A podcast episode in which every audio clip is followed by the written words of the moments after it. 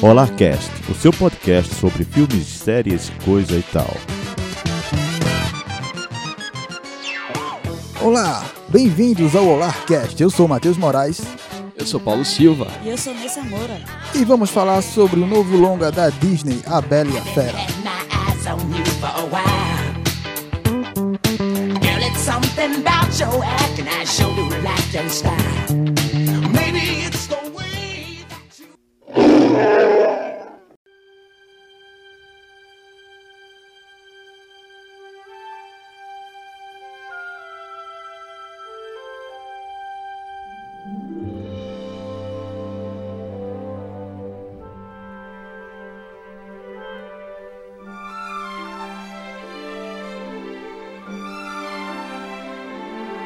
2017, praticamente 26 anos depois da animação clássica da Disney. Vamos considerar que seja clássica, apesar que não tem tanto tempo assim e também não é tão nova assim, mas é um filme que conseguiu se renovar agora nessa adaptação da Disney. A Disney lança no seu projeto de live action depois de Cinderela, Mowgli e agora vem a Bela e a Fera. Esse filme com muita expectativa por causa dos atores, da produção em si. E vamos falar um pouco sobre não só da história do filme, mas também das adaptações anteriores, da animação, da ideia é, original dos contos, da onde surgiu a história da Bela e a Fera. Bom, A Bela e a Fera surgiu em 1740, um conto francês escrito por Gabriel Suzanne Barbeau. 16 anos depois, se tornou mais conhecido numa versão mais sintetizada por Jean-Marie Le Prince de Beaumont. 190 anos depois, você tem uma versão cinematográfica em 1946. 45 anos depois, você tem a versão mais clássica, que é a da Disney,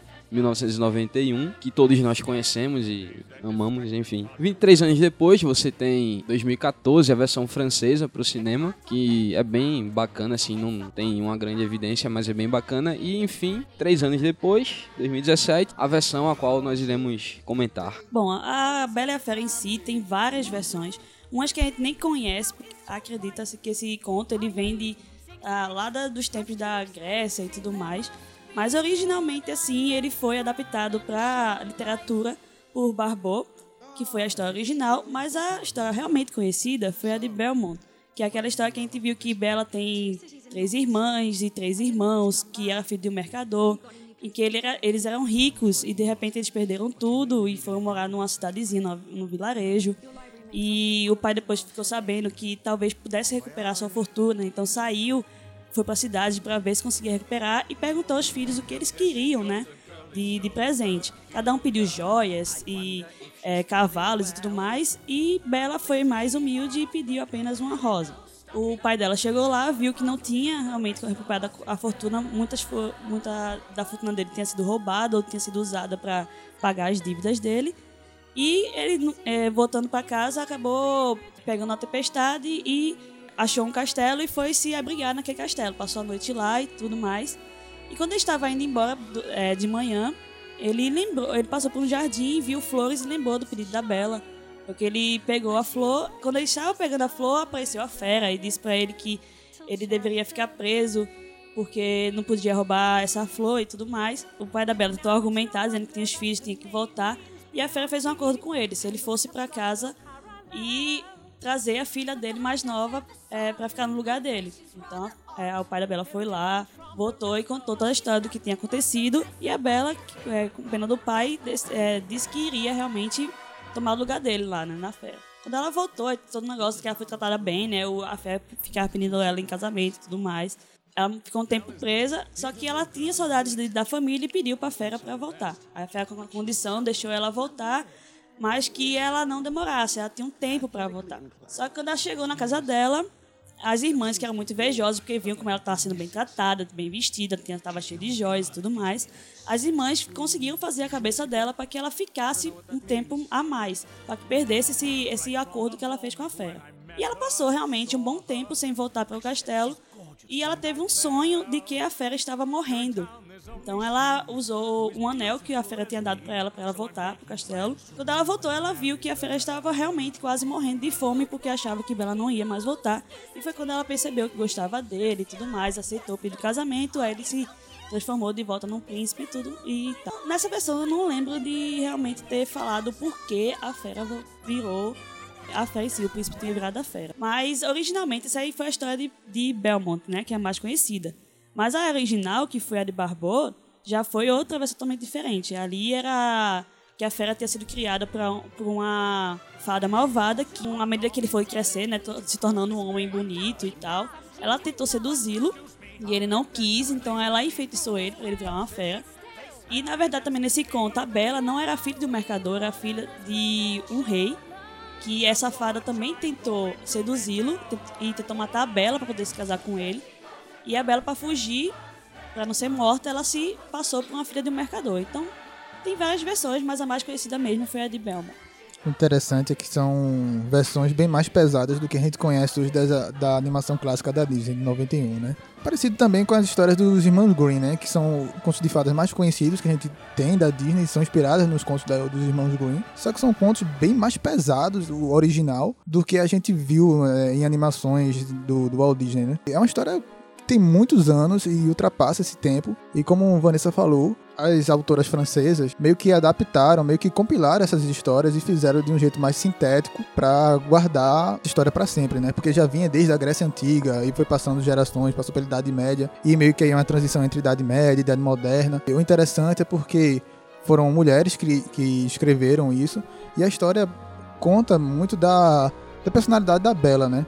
Não tanto original, mas a gente conhece muito porque ela é muito inventiva, ela é muito inteligente, ela é diferenciada daquele lo- local onde ela vive, é como se fosse um estranho, né? O que eu falava muito assim é que, eh, resumidamente, parece que é a Bela Fera conta uma história de síndrome de Estocolmo, a prisioneira que se apaixona pelo carcereiro. E não é bem assim a história original, né? Você vê que é muito mais complexa, muito mais rebuscada em si. Acho que a, a Disney tem disso, ela consegue transformar uma história que pode ser um pouco sombria, macabra, e ela consegue colocar um encanto ali, o encanto Disney, né? A magia Disney ali que encanta todo mundo. É porque muita gente tá falando, ah, a animação é bem melhor, ah, o filme de 91 é melhor do que esse filme de 2017 em live action, não transmite a mesma emoção. Uma coisa que eu não po- que a gente não pode negar é que consegue transmitir também a magia Disney tá ali. Eu, Vanessa e Paulinha, a gente concorda que o filme é muito bom, mas também não chega perto da, da glória que é o, o de 91, porque o filme de 91, a animação, foi uma animação que quebrou paradigmas. Então é muito difícil você adaptar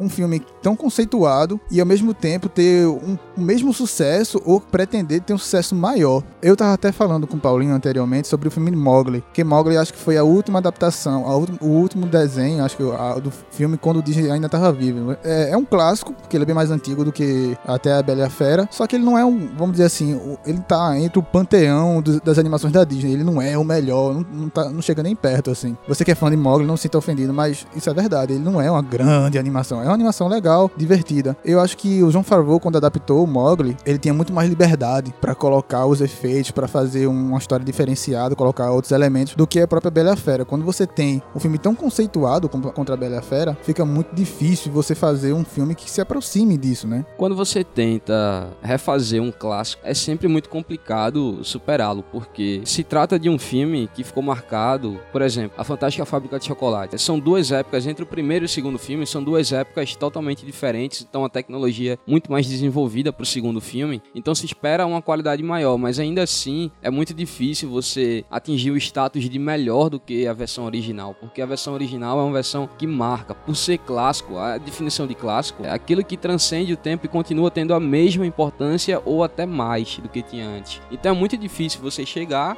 readaptar e conseguir superar.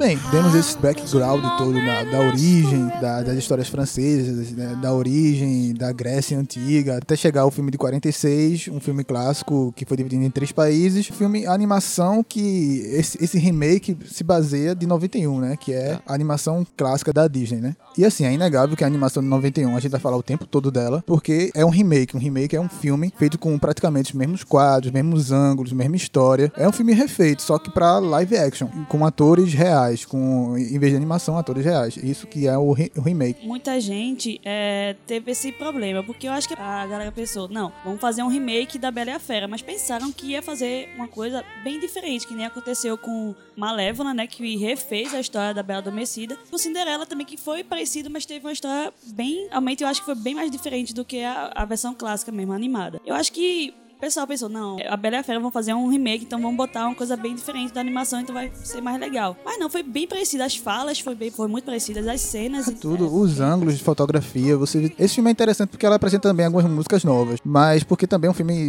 de quase duas horas e pouco. A animação original tem uma hora e meia, então você tem pelo É, o menos filme, meia o hora. filme amplia a animação, né? É, a gente chega a uma conclusão praticamente que os dois filmes se complementam. O remake é muito parecido, claro, é um remake, é 90% é baseado no ali é cenas recriadas com gente, mas tem, vamos dizer, 10% que ele aprofunda um pouco mais na história. Por exemplo, ali o começo da animação, ele conta a história da fera, como ele virou a fera, o príncipe, em vitrais. Então é bem rapidinho ali e você não tem uma profundidade tão grande. E já no filme, ele conta que tem um, um grande baile e mostra também porque os criados viraram objetos animados, né? E mostra a, a bruxa vindo e ele negando a bruxa, mostrando a arrogância dele. Então acho que tem um pouco mais de profundidade no filme mostrando isso e você torna um pouco mais verídico você acreditar naquela fera, como E- ele era arrogante, porque aí você viu o príncipe sendo arrogante e ele virando a fera, porque logo de cara o filme já mostra a história original, ela já mostra a primeira lição, não julgue a aparência. E isso ele mostra o filme todinho. Parece uma coisa tão ultrapassada, dizer, não julgue a aparência, não julgue a aparência, mas a nossa sociedade é o tempo todo por aparência. E falando em aparência,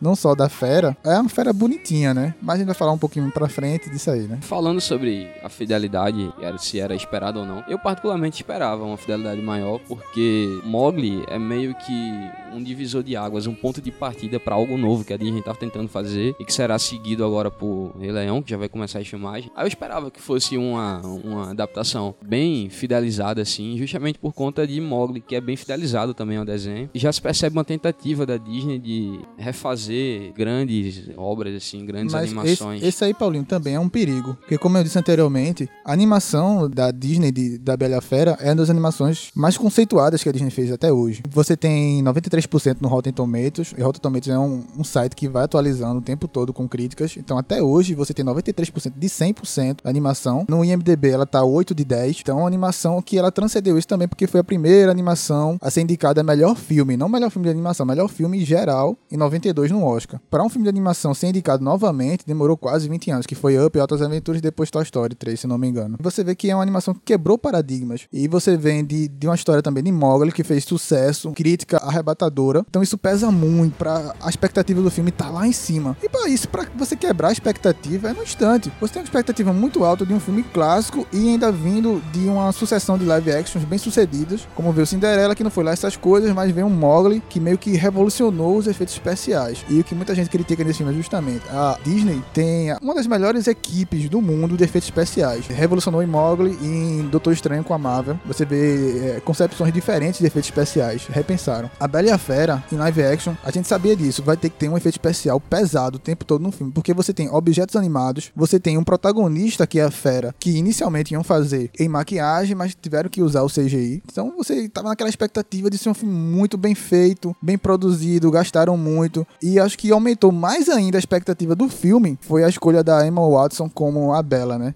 Porque é uma atriz muito hypada pelos anos que a gente acompanhou de Harry Potter. Oito filmes de Harry Potter, você acompanhando o crescimento da, da personagem dela, Hermione. E ela é, uma, é uma atriz muito carismática, ativista, feminista, tudo mais. Levanta todo esse público pra ver o filme. Por causa dela também. Mais de 50% do filme, da expectativa lá no alto, é pela escolha do cast, né? Que até, até pouco tempo a gente duvidava se ela ia fazer ou não, porque a Disney não confirmava isso. É muito arriscado isso, mas é necessário arriscar, porque, perceba, se a Disney arrisca e ela erra, ela vai continuar sendo Disney. Se daqui a alguns anos ela quiser apresentar uma outra coisa, algo novo, a galera vai igual pro cinema, vai assistir, vai hypar, enfim. Se ela errar, ela vai continuar sendo Disney. Agora, se ela acertar, ela vai estar fazendo algo que ninguém nunca fez, porque É. eu nunca vi uma adaptação que fosse tão fiel à sua obra original, original entre aspas, original tratando-se de Disney. É, entendeu? mas nesse risco também, Paulinho, você tem uma, uma grande corporação. A Disney hoje é uma das maiores empresas de entretenimento do mundo. Então você tem pressão dos executivos, pressão pra fazer dinheiro. E outra pressão é como aconteceu com Star Wars, de você renovar o público. Eu acho que esse filme. Não, eu tenho certeza que esse filme ele não vai renovar o público nenhum de A Bela Fera. Eles fizeram esse filme pra galera que assistiu a animação em 91, que cresceu vendo isso. Não é um filme infantil de nenhum modo. As crianças não vão se divertir tanto. Pode se divertir, mas não é um filme focado pra criança. É um filme focado pra aquela galera que viu a animação clássica. É diferentemente de Star Wars, que eles conseguiram renovar e fazer que as novas gerações pudessem curtir Star Wars. Eu acho que a Bela Fera, esse filme, essa adaptação agora de 2017, meio que não renovou o público, sabe? Tá o mesmo público de 91, só que mais velho. Eu acho que assim, essa versão nova, essa live action, ela veio pra complementar, como você já falou, a animação. Porque teve algumas, alguns pontos soltos na animação, tipo, por que a Bela, a Fera era tão arrogante? A live action já mostrou um pouquinho mais dessa, dessa origem, né? Mostrou um pouquinho também a realmente a personalidade da Bela. Essa personalidade inventiva, à frente do seu tempo, ela revolucionária, né? Tentar mesmo mudar um pouco a realidade da vida dela. Essa também essa relação entre a Bela e a Fera. No desenho é muito rápido, é muito. Eles se conhecem, ela fica presa, depois ele é, tem aquele, aquela história de amor e ódio, de repente ela começa a enxergar ele de, de outro jeito. Já na live action mostrou realmente é, uma fera mais profunda, uma fera mais acessível à conversa, que antes eu não vi isso na animação. E eu achei muito interessante isso, a relação da Bela com o pai dela, que foi lindo isso no filme não mostrava tanto na animação. Então acho que esses pontos soltos que ficaram na animação, a live action veio para preencher. E como você falou, não é uma animação para criança. Lógico, tem algumas crianças que podem até gostar, mas eu acho que o foco deles realmente foi a nostalgia das pessoas que cresceram assistindo a Bela e a Fera, esse clássico maravilhoso, e quiseram ver isso com atores reais, uma, uma história mais humana. Porque na animação foi uma coisa mais para criança mesmo, aquele colorido todo, aquela lição de moral, né? E a- já a live action trouxe aí o, a relação mais realística, né? O Gaston mais obsessivo, aquela obsessão toda pela Bela. A Bela sendo mais feminista, mais empoderada. A Fera mais, mostrou ela um pouco mais egoísta, mais cômica, mais humana do que selvagem. E até o LeFou, que ah, na animação ele era super bobão, super atrapalhado e tal. Ele foi, teve uma, uma essência da- na história. Ele teve um Eu digo até que ele é essencial pra história. Concordo, ele tá servindo história. ali como. Ele tentou ser uma consciência pra Gaston. Coisa que no, na animação ele, tipo, o Gaston mandava ele fazer uma coisa ele ia, ia sem questionar. Na live action não, na live action não, ele questionou, ele se perguntava, tentava botar juízo na cabeça do Gaston. E ele é o perfeito alívio cômico pro filme também. É, É. ótimo. A animação original, ele é o tempo todo alívio cômico, mas na, nesse filme você vê que ele, ele, tem, ele é alívio cômico também, mas ele acrescenta a história. Ele tem os momentos que ele pensa um pouco, que ele fala, eu não vou seguir Gaston. E na, na animação não fala isso, ele não tem nenhum momento que ele duvida de Gaston. Ele tá o tempo todo ali apanhando e ele não duvida de Gaston. Eu acho que os personagens foram muito bem adaptados. Todos eles, assim, em sua essência. O Gaston principalmente, acho que o Luke Evans, que faz o Gaston, ele tá muito bem, é o melhor papel do filme assim, bem adaptado, assim, igualmente é, é o Gaston.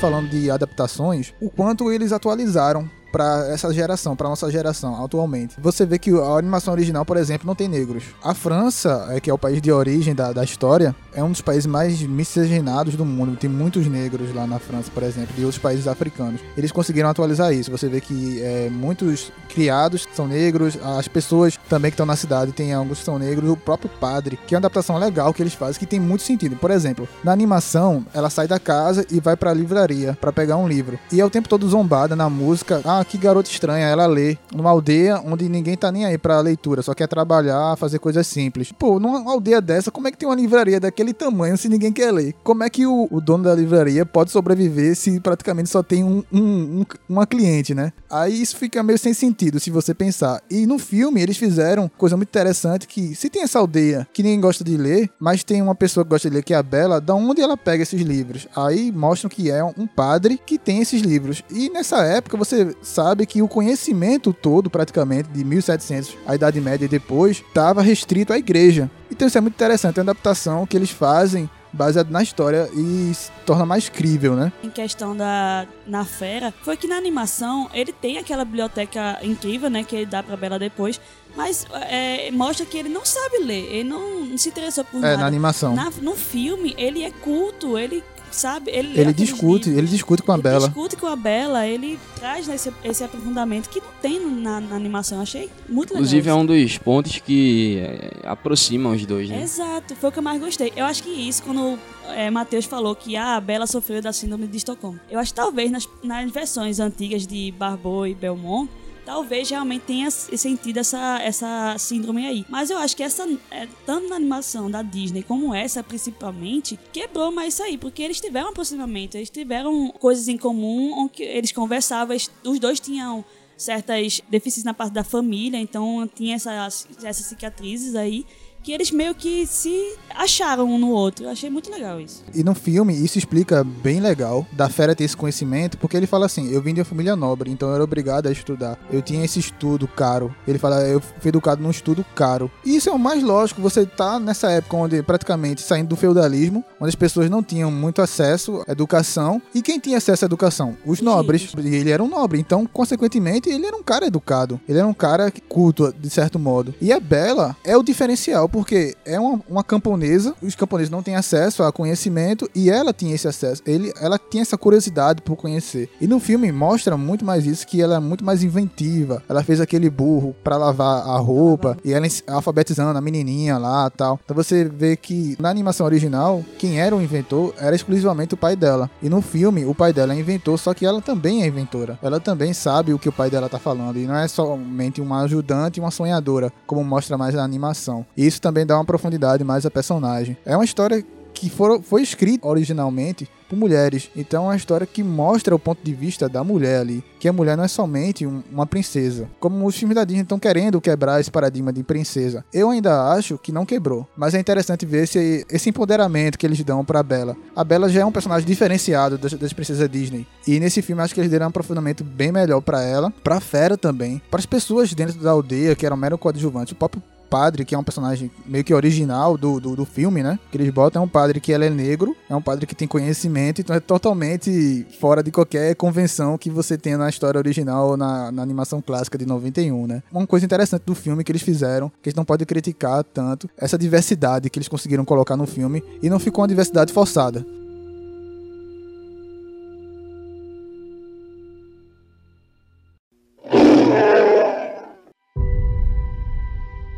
Coadjuvantes, assim, uma coisa que eu senti muito foi o foco que eles utilizaram, que foi totalmente diferente da animação. Que na animação você vê um foco maior nos objetos animados, né? Na eh, Madame Samovar, em Lumière e Horloge. Eles são peças essenciais no- no- na animação. No filme eu não achei tanto. Eu acho que o Isso. foco foi mais na Bela, na Fera, no Gaston e no Lefou. Foi os quatro. É, Não, é? não foi um foco realmente neles. Eu, por isso que eu acho que a, o, a, a live action não foi tanto pra criança por isso. É, mas foi um, um- um ponto acertado, assim, porque Gastão, como vocês já disseram anteriormente, o melhor personagem que tem ali, porque, pra mim, eu consigo ver nele, sentir nele o que eu senti na animação. Até Diferente mais. dos outros personagens, é, os outros personagens me passam uma impressão um pouco diferente, não ruim, mas diferente. Ele não, ele me passa o nojo que eu senti de Gastão na animação, eu senti de Gastão no filme. Ou seja, tá muito, muito, muito bem adaptado, muito bem atuado, LeFou. Só Emma Watson que eu achei meio tímida. Só fez o feijãozinho com arroz, mas não teve grande destaque. Foi, não foi um, um papel de realmente destaque dela, porque eu acho que Bella, é, querendo ou não, era algo, digamos assim, já é da Emma Watson, a personalidade dela é a da Bella, então ela não teve tanta é, desafio nela. eu achei uma Hermione. Foi uma Hermione. Uma Hermione, assim, com menos açúcar e menos sal. A Hermione tem uma personalidade um pouco mais forte da Bella. Mas é porque o personagem da Bella é justamente isso. É um personagem inteligente, decidida e tal. E no filme mostra muito isso, como a Vanessa falou no começo. É porque a animação também é bem mais curta do que o filme agora de 2017. Mostra ela sendo relutante pra fazer as coisas do- da fera. E a montagem que eles fizeram no, no filme é um pouco interessante pra mostrar isso, mas ao mesmo tempo, em alguns momentos, é desastrosa. Que é os pontos negativos que a gente vai falar do filme daqui a pouco.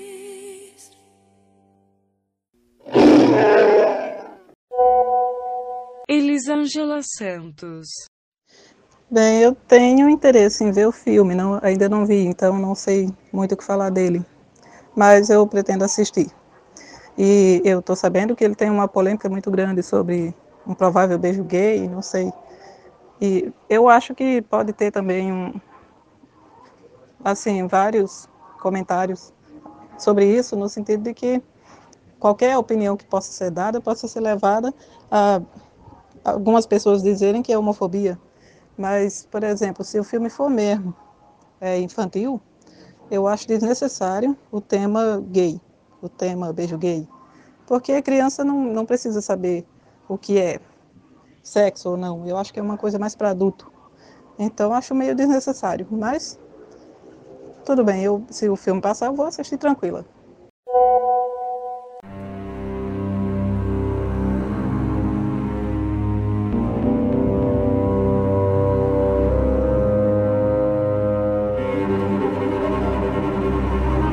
Agora a hora de polêmicas.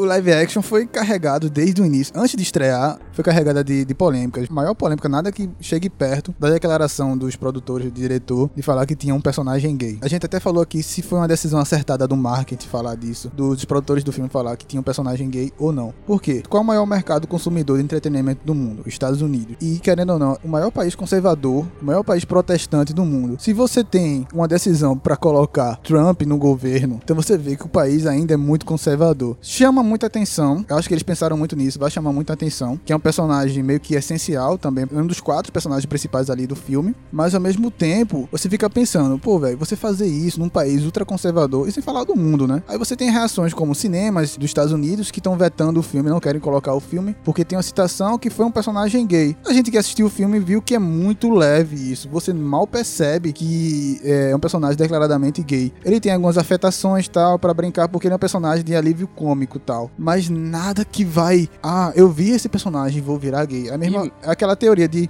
por exemplo, eu tô jogando GTA, eu vou terminar de jogar GTA, vou pra rua, roubar um carro, assaltar uma galera, matar uma galera. Tipo, nossa, todo mundo é mente fraca assim. Muita gente tá julgando, não vai assistir o filme porque pensa que tem beijo gay, pensa que tem um relacionamento gay explícito no, no, no filme. A animação original é pra criança. Então você tem muita gente que discute. Ah, é necessário mostrar é, esse elemento gay pras crianças, eu acho sem necessidade. Como se uma criança visse aquilo ali e a, a criança vai virar gay. É uma coisa assim. Cara, mas sem sentido. É, é como o filme ele diz de- desde o começo. Qual é a mensagem principal do filme? Não julgue as coisas pela aparência. Não julgue a aparência dos outros. E as pessoas estão julgando sem ver o filme. Eu vou conversar com vocês aqui, Vanessa e Paulinho. Se vocês acham que essa jogada de marketing, de você anunciar que tem um personagem gay, desastrosa ou genial? A participação dele é muito sutil. E ainda que não fosse, eu não veria problema algum. Se tivesse um beijo entre ele e o Gaston, por exemplo, eu não veria problema algum nisso. Saiu uma notícia de um, um senhor, dono de um cinema nos Estados Unidos, que disse, ele vetou censurou o filme, o filme não iria passar no seu cinema, porque se ele não pudesse levar sua neta para pro cinema para ver o filme, então o filme não serve pro cinema dele. Ele tem todo o direito de vetar, o cinema é dele. Agora, se ele não pode levar a neta dele para ver um filme que tem um homossexual, ele não pode permitir que a neta dele saia na rua, porque se trata de sociedade, se trata de representatividade. Matheus estava falando, esse negócio de não sabe se esse marketing que eles fizeram foi um acerto ou um erro. De certa parte foi uma- um acerto no começo, porque trouxe a- uma, uma atriz que é renomada, né? Tava no hype, que foi Emma Watson. Então eles tiveram uma expectativa muito grande que acabou, quando o pessoal assistiu o filme, tava esperando demais do filme e acabou algumas pessoas se decepcionando, porque teve essa expectativa de que, ah, deveria ser um sucesso tão qual foi a animação. Mas o ponto que eu particularmente acho que eles erraram foi ter falado desse, de- antecipadamente que tinha um personagem gay. Porque querendo ou não, tem muita gente conservadora no mundo. E tava justamente nessa polêmica, já saiu a polêmica do desenho que eles mostraram um, um beijo gay. Aí já tava nessa polêmica. Eu acho que eles tentaram, não, vamos causar um impacto pra fazer a galera assistir. Mas isso ao mesmo tempo fez as pessoas recuarem de assistir o filme.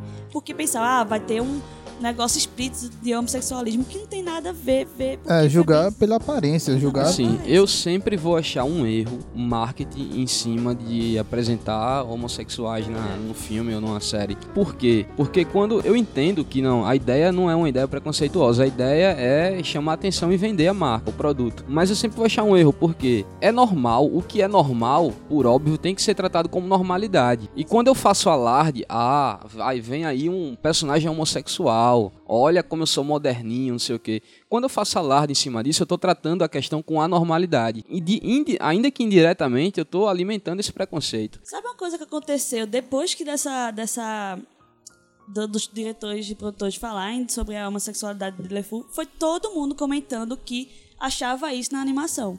Eu, particularmente, assisti esse desenho umas 20 milhões de vezes e nunca tinha me ligado que LeFou poderia ser gay. Agora, depois que eles falaram que. Foi. Ah, muita gente falou, ah, LeFou já tinha indícios de que seria homossexual. Aí eu fui reassistir a animação e, tipo, poderia, é, ali poderia ser um indício de que ele poderia É ser mais homossexual. bem pouco assim. É, Assim, mas bem eu- pouco. por isso que eu acho que se eles não tivessem falado que o personagem de LeFou seria homossexual, eu acho que ninguém ia ter esse.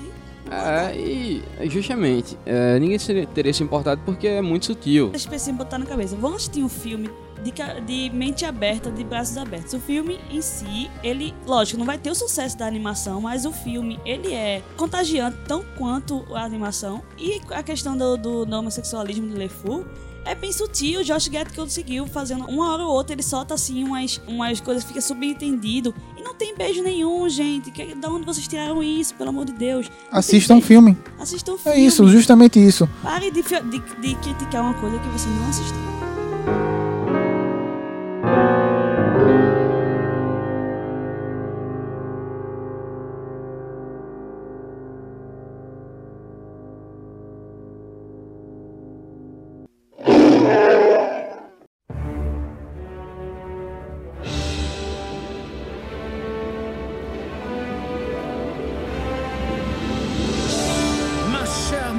Mademoiselle, it is with deepest pride and greatest pleasure that we welcome you tonight. And now, we invite you to relax. Let us pull up a chair as the dining room proudly presents. Bom, falamos que o filme é muito, muito bom, que ele garante, vale a pena assistir, mas, lógico, ele também não é 100%. Tem alguns pontos negativos. Negócio que todo mundo criticou e que a gente meio que concorda também foi o uso do CGI, né? Alguns elementos foram bem utilizados, eu gostei bastante. Em outros, em contrapartida, que são elementos essenciais para o prosseguimento, da, o desenvolvimento da história, o rosto da fera, parece que falta um pouco de textura ali, o, não é tão verídico o pelo ali e tal. Parece que falta um pouco de sombra, apesar que o filme é bem escuro, que é outra crítica também que a gente pode fazer. A fotografia, sem a fotografia tradicional, uma fotografia sem muita inovação e de certo modo até tosca em alguns momentos. Por exemplo, eles poderiam aprender com a própria animação. Eles fizeram muitas cenas iguais, esperando a fotografia, mas outras eles quiseram inovar de uma maneira errada. Por exemplo, a cena quando a Bela tá presa pela primeira vez no quarto, que ela olha pro chão da torre e meio que a câmera vai se afastando, aquele zoom out. Nossa, que tosco aquilo ali. E na animação original é meio que parece uma imagem de drone, que vai se afastando, mas pega toda a paisagem do, do castelo. E na, no filme, ele pega de, de cima pra baixo, vai descendo aquela coisa. É aquele elemento bem tosco. Outros elementos toscos também que fizeram fotografia. Esse elemento de zoom out, de subir e descer, bem brusco. E sem falar da edição. Eu tô citando vários pontos assim, bem crítico. Não que o filme des- desmereça o prosseguimento da história, mas do ponto de vista técnico, até que atrapalha a edição. Porque você tem um musical, uma cena musical, e daqui a pouco você corta pra uma, pra uma tela preta. Fica uma tela preta por dois segundos e depois vai para outra cena nada a ver. Meio que tem uma continuidade ali que deixou você com um azinho. Pô, faltou uma continuidade aí, já tá assim. Como Vanessa falou antes, os objetos animados é um elemento essencial para o filme. Eles que dão toda a graça, eles que são o elemento ali que condutor. Eles que unem a Bela com a Fera. Eles são os criados, eles que movem um castelo. O elenco é fantástico. É um dos pontos muito positivos do filme. O elenco é fantástico. Aí você tem Ian McKellen, que fez Gandalf, Magneto, um ator do caramba. Sir Ian McKellen, fazendo o horlógio, o relógio, que é tipo o chefe dos criados. O Lumière, que é o personagem mais carismático que tem dos elementos animados ali. Ian McGregor, um grande ator também, que fez é, Transporting, A Ilha, o Obi-Wan Kenobi em Star Wars. Você tem também Emma Thompson como a, aquele bullyzinho lá, um menininho aleatório e tal, mas você tem grandes atores e em nenhum momento você vê a feição. Eles não colocam tipo um narizinho, uma, uma boca, um, um traço real do ator nos elementos. Você não vê um traço real no relógio, você não vê um traço real no Lumière, você não vê um traço real da Emma Thompson no, no bullyzinho lá. E inclusive eu achei o bullying tosco demais. Eles colocaram uma cara genérica e é meio que desenhado lá. Paulinho até falou, não, mas aqueles são os elementos que tem no bullying mesmo, assim, os desenhos. Mas eu tô falando do rosto em si. Se você tem uma grande atriz, parece que a, o bullying da animação é muito mais expressivo do que o bullying a xicarazinha desse, desse filme. Eu achei assim, meio, é, qualquer coisa. Poderia ser qualquer ator. Bota aí Caio Castro pra fazer o bullying, velho, que é a mesma coisa do É, que você gastar com Emma Thompson. É, nesse caso, é um ponto que eles perderam, tinha um potencial maior para explorar nos objetos e perderam esse potencial. Mas ainda assim, eu diria que os, os objetos são é um dos pontos altos do filme, porque é muito divertido as cenas deles, etc. Inclusive a química entre o Lumière e o relógio. E o o relógio são muito bons. É, é muito boa, muito forte a química entre os dois. São cenas bem agradáveis. Agora, em termos de CGI, aquela fera, pelo amor de Deus. A fera do 2014, do, do- da produção francesa, é muito mais real do que ela. Pelo amor de Deus, os movimentos são muito boquinha. cagados. Os movimentos me lembraram o filme de Van Helsing, e da agora, dos anos 2000, não lembro Com qual o Hugh ano Jackman. em si. Sim, a fotografia é uma mesclagem até interessante. Você tem ali no primeiro ato uma fotografia mais animadinha, do segundo ato em diante uma fotografia mais escura, dando um tom mais pesado pro filme, mas que também serviu pra esconder, pra mascarar a cagada que fizeram no CGI da fera, né? É como o Matheus falou, é bem um, Chewbacca cagado, porque É um até o Chewbacca. Chewbacca é melhor O do que Chewbacca é mais expressivo do que essa é, porque fera. o Chewbacca não é CGI, né? Até o Chewbacca é mais agradável de se ver do que essa fera, mas... Não, não é, é tão simples, gente. Coloca umas presas ali. Fizer, é, Warcraft, que fizeram lá os, os personagens com as presas gigantes do lado de fora e ficou bem real até. Pô, velho, faz essas presas aí, mas não. Coloca uma boquinha, uma boquinha de modelo. A boquinha dele é mais fina do que a boca de Emma Watson. Uma fera, uma fera, velho. É- Uma fera que em momento nenhum parece uma fera de fato. Não, é outra crítica também que a gente tem. Porque no começo da animação, a fera é bem ameaçadora. E ela vem meio que de quatro, né? Andando. Como se fosse um animal mesmo. E em nenhum momento você vê essa fera ameaçadora no filme. Isso é legal também. Porque mostra a profundidade que é um cara que já desistiu de tudo. Ele já não tem. Ele tá em depressão, ele não acredita mais em si, não acredita mais que ele vai virar novamente um príncipe, né? Isso é interessante por um lado, mas por outro lado, se é uma fera, mostra que ele é uma fera. Não que ele é um cara bonzinho o tempo todo. Ah, eu só sou feio, eu só sou feio. Parece que é o tempo todo. Ah, eu sou feio, eu sou feio. Minha gente, você é uma fera, doido. Você tem que aterrorizar, você tem que colocar medo em quem chega lá. O que eles, o que eles erraram na. O que eles deveriam ter botado nos, nos objetos animados, eles botaram na fera. Por exemplo, esse negócio de expressões. Eles tentaram, querendo ou não, botar um pouco das expressões do próprio do ator é, Dan Stevens. Só que eu acho que isso das expressões deveria ser usado no- em Lumière, em Madame Samovar, em Horloge. Porque, sinceramente, esse, o, esses, esses coadjuvantes, pra mim, o que salvou eles foi o carisma dos atores que estavam dando a voz a eles. Porque ele em si, ele não chama muita atenção e deveriam chamar.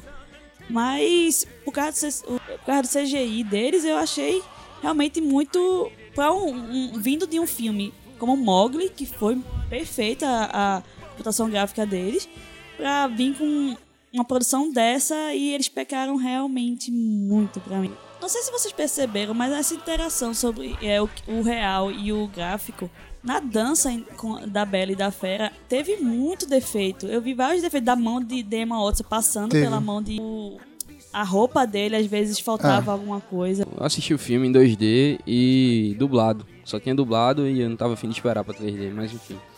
A, a dublagem, apesar das vozes escolhidas serem legais, serem interessantes, assim e tal, mas a sincronia não é legal. Se você viu ou verá em dubla, dublado, na versão dublada, você vai perceber isso. Que quando eles estão cantando, por exemplo, na- no primeiro musical tem uma parte que a dublagem para de cantar e a, a boca da Emma Watson continua mexendo. Enfim, é muito cagado. São uns detalhezinhos que não podem. Você vai dublar um filme, você não pode passar em branco. Eu não sei nem qual foi a empresa que fez a dublagem. Eu ia pesquisar pra citar aqui, criticar, mas Versão brasileira. Herbert Richards. essa aí é sessão da tarde pura. Mas enfim, eu não, não sei, não lembro, é, mas muito ruim. A parte dos musicais dublado é muito ruim, sincronia nenhuma. Eu tenho dois pontos que o pessoal falou muito. O primeiro foi sobre a aparência do Gaston. O pessoal falava que o Gaston teria que ser mais forte, né? Igual o desenho e tudo mais. Eu não achei necessário. Eu acho que Luke Evans trouxe um Gaston perfeito pra gente. Mesmo não sendo todo musculoso. Como o pessoal tava, tava falando, tava querendo, né? E outro ponto foi a questão da voz de Emma Watson na nas canções ser ter sido usado um um uns efeitos, né?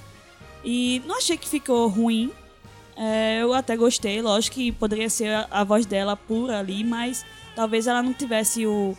é, Ela não é cantora. ela não é cantora, Ela não é cantora. gente. Então, ela teve que fazer um, um, um treino ali, mas pode ser que pra voz, pra o, o filme, a voz dela não tenha alcançado todo o, a grandiosidade. E outra coisa foi, a gente não pode perceber realmente como é que era a voz nas canções de- do Dan Stevens, porque teve que ter aquele efeito de animalesco, né, na voz dele. Então ficou meio que né, meio chato você escutar é, as canções dele, né? Que teve até uma canção Mas nova. isso é um ponto positivo se você comparar, por exemplo, com o 300, a voz de Chachas, que é totalmente modificada. É um- É uma modificação branda até. É- Ele passa aquela voz grossinha, ah, eu sou uma fera e tal. É interessante, mas não é a voz dele. Não é a voz dele. It just occurred to me that I'm illiterate and I've never actually had to spell it out loud before. Gaston!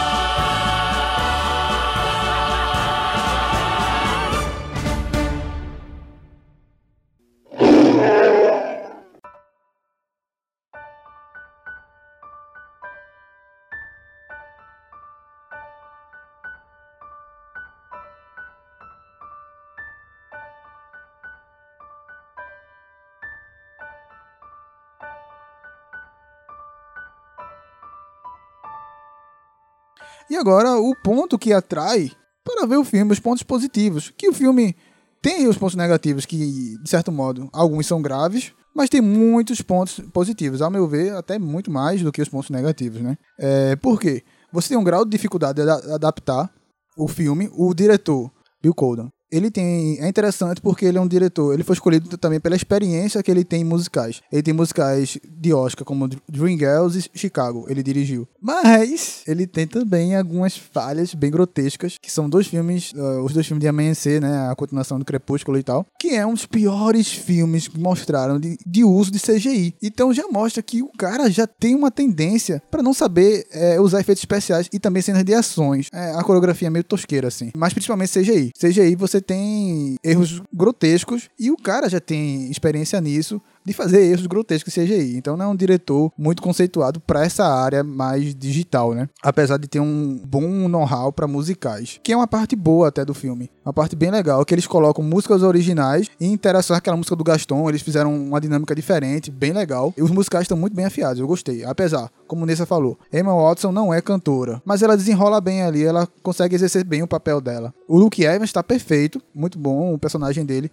Aliás, é um ponto que a gente não pode negar. Muito positivo. O maior ponto positivo desse filme é o elenco. Todos eles cumprem bem o seu papel. Apesar que eu acho que a Emma Watson é mais apagadinha ali. Outro ponto positivo, essa diversidade que a gente já falou no filme. Eles conseguem adaptar bem, colocar atores com etnias diferentes da, da animação, o, o tal do, do conhecimento da época, de uma Bela mais inventiva, de você mostrar praticamente que ela inventa ali também, que a- o empoderamento feminino, o figurino do, do, do filme, eu achei muito legal também, que o pessoal crit- criticou muito o vestido da Bela e a roupa do- da Fera. Teve gente que criticou muito o vestido da Bela. Eu achei muito legal o vestido dela. Tem até uma lógica, porque a atriz, a Emma Watson, ela falou, por exemplo, a- as primeiras cenas que ela tem aquele vestidinho clássico azul, ela tá usando botas. Se você é uma camponesa, você não vai usar um sapatinho, vai usar botas, você trabalha na lama, no campo. Tornou isso fiel. A personagem original usava espartilho e ela não queria usar espartilho, porque, pô, se você é uma camponesa, velho, você não vai usar espartilho. O vestido eu achei muito lindo. Interessante que no filme eles mostram mais detalhes até do vestido. O momento que ele vai colocando aqueles brilhinhos, aqueles detalhes, eu acho muito legal isso aí. E a roupa da fera eu acho até melhor do que a roupa da, da animação, que tem alguns detalhes em dourado com azul. O filme ele traz, ela, ele aprofunda mais. Isso é, é um ponto positivo que eu acho. Ele se aprofunda sem ser forçado. Ele atualiza, por exemplo, o Gaston ele usa arma de fogo. E naquela época já tinha a fabricação de mosquetes, que é a clássica arma francesa. Então ele meio que atualiza para a época original de 1740 e na animação já é uma faca, né? O Gaston vem com a faca tal. É um arco e flecha. O próprio roteiro de você ter um- uma conversa, de ter um diálogo mais fluido, de você ter uma profundidade, você dá motivação. Por exemplo,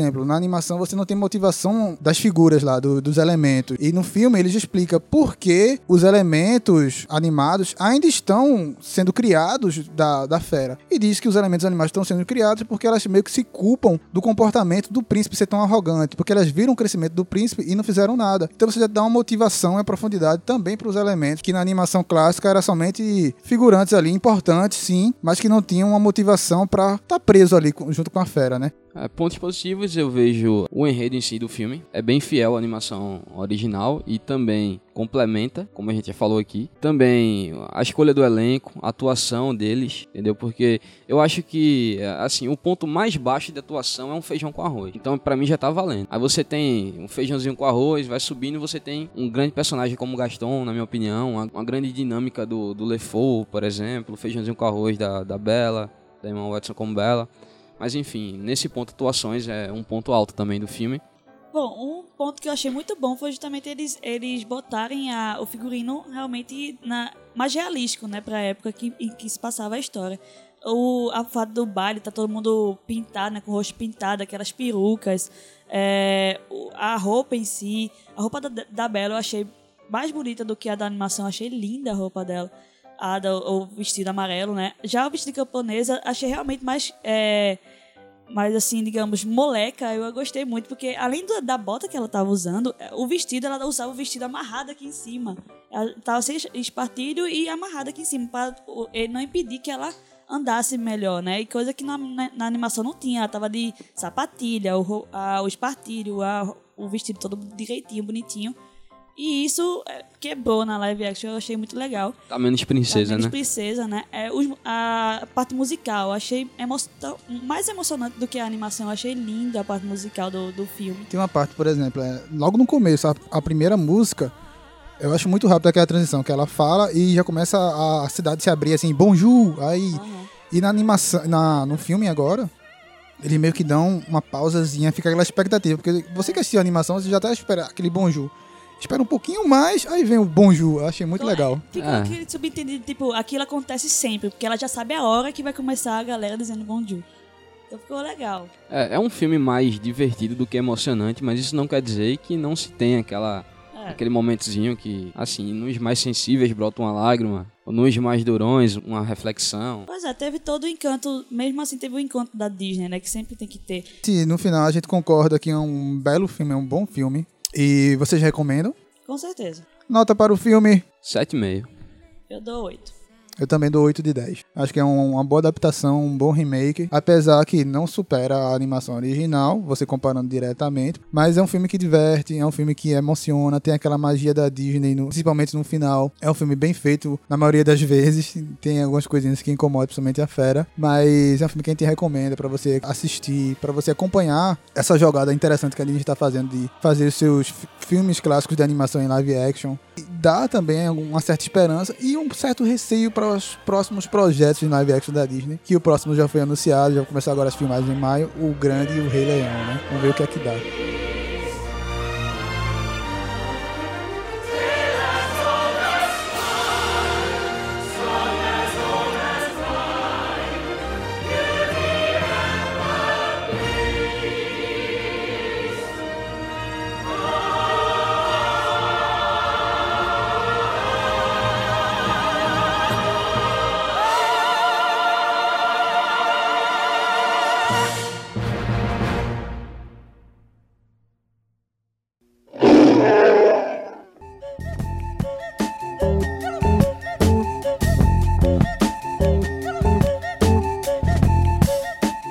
Foram nossas impressões do último longa da Disney nos cinemas, A Bela e a Fera. Esse é o Olarcast. Estamos nas redes sociais, no Twitter, o Olá, o arroba Podcast, no Facebook, o Olarcast e nosso site que finalmente entrou essa semana no ar, o olaparatodos.com.br. Então acesse nosso site, toda semana vai ter algumas notícias lá bem legais, artigos, críticas. Já Claro, tem uma crítica, né? a crítica da Bela Fera, escrita agora pela nossa colaboradora Vanessa Moura, tá lá, bem legal. Reflete nossa opinião, que a gente disse aqui muito. E interessante também que é sem spoilers, né? Se você. é, Esse cast todo foi com spoilers. Mas se você conhece alguém que queira assistir, que queira ter uma motivação pra assistir o filme, a gente que essa crítica tá bem legal. É, e vai lá na- no site, tem uma equipe bem legal lá trabalhando, uma equipe já, já tem uma certa experiência no meio, então sempre vai ter uma postagem legal, bacana aí pra vocês. É, além do. E não deixe de curtir o nosso Olarcast, compartilhar. É, toda semana aqui às quartas-feiras. Mas tá aqui toda quarta-feira às 10 horas da manhã o Olarcast. E o próximo Olarcast será sobre Power Rangers. Então já mande seu áudio aí no WhatsApp para aparecer por aqui. Pelo o DDD 81 997 11 4910. 997 11 4910. Eu sou o Matheus Moraes. Eu sou Paulo Silva, E eu sou Nessa Moura. É isso aí, galera. Até a próxima. Tchau. é hora de mofar.